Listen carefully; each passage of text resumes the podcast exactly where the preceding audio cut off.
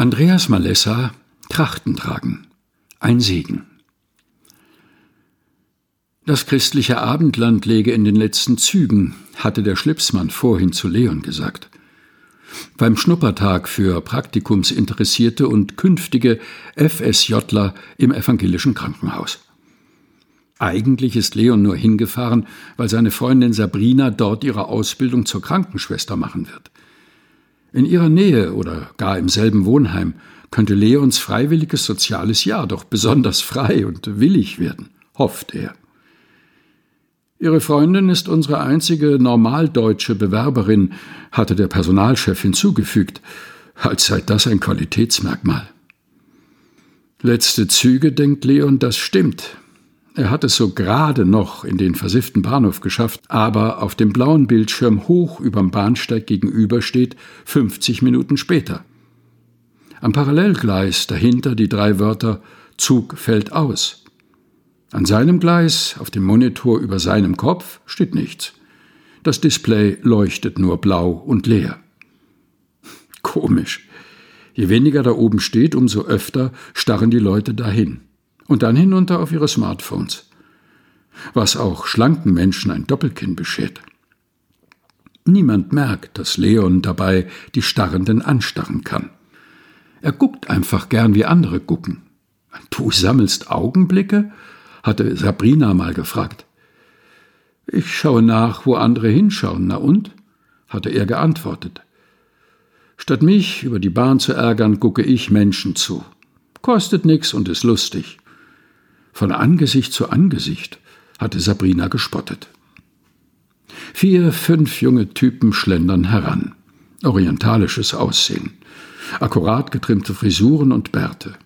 Eine Baseballkappe, zwei Muscle-T-Shirts, auch Kapuzensweater.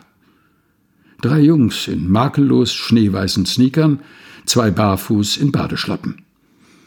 Eine Truppe, die mindestens Argwohn, manchmal Angst auslöst kraftstrotzende, rauchende, laut palavernde Stressmacher.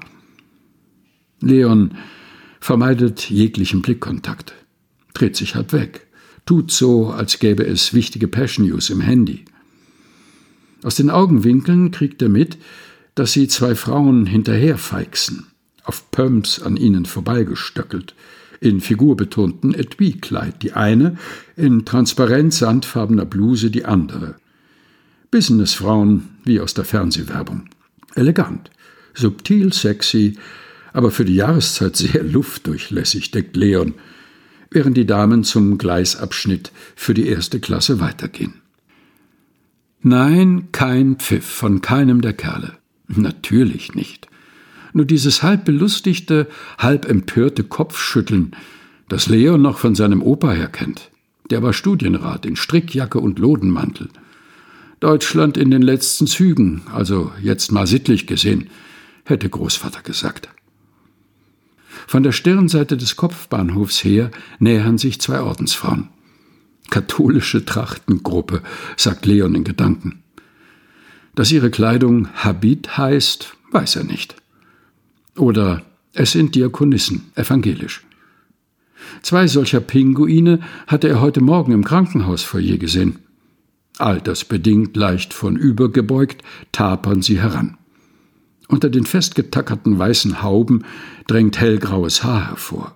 Schwarzer Überwurf, anthrazitdunkler Glockenrock. Die eine trägt eine Aktentasche, wie Leons Grundschullehrer sie hatte, die andere einen Kaffee-to-go-Becher. In welchem Schuhgeschäft findet man diese breiten schwarzen Treter? fragt sich Leon.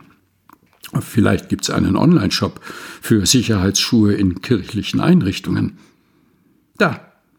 Wie auf Kommando drücken die Kerle ihre selbstgedrehten aus und nehmen Haltung an, hätte Leons preußischer Opa gesagt. Die Körpersprache der Jungen signalisiert eine Art erwartungsvollen Respekt, eine Reiß dich zusammen Message und ach guck, die zwei alten Damen bemerken diese plötzliche Habachtstellung. Sie gehen auf die Gruppe zu. Die Nonne mit dem Kaffee in der Hand spricht einen von ihnen an.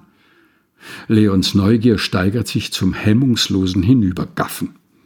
Der Typ schlägt die Kapuze zurück, nimmt die Baseballkappe ab und deutet, das gibt's doch nicht, eine Kopfneigung an. Er macht einen Diener, hätte Opa gesagt. Man plaudert, man lacht.